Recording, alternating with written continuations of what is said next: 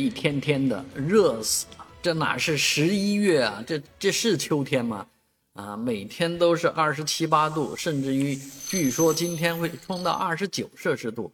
啊，上海是实在的非常的热啊，热得让人冒火。前两天我们说到，很多人半夜起来点蚊香啊，很多人在我的视频下面也评论说，已经打死了多少多少只蚊子啊。你说十一月份秋天啊是这样的一个天气，但是好好消息是周末啊天气将会断崖式的下跌，呃大逆转就要来了啊，气温最高气温会从现在的二十九度。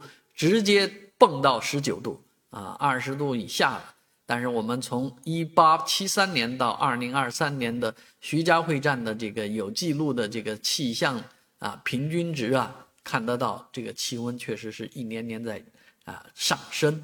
所以全世界的人民都有义务为气候变化做出努力啊。我们现在使用低碳的呃这个交通工具，就是对气候变化的。最大贡献。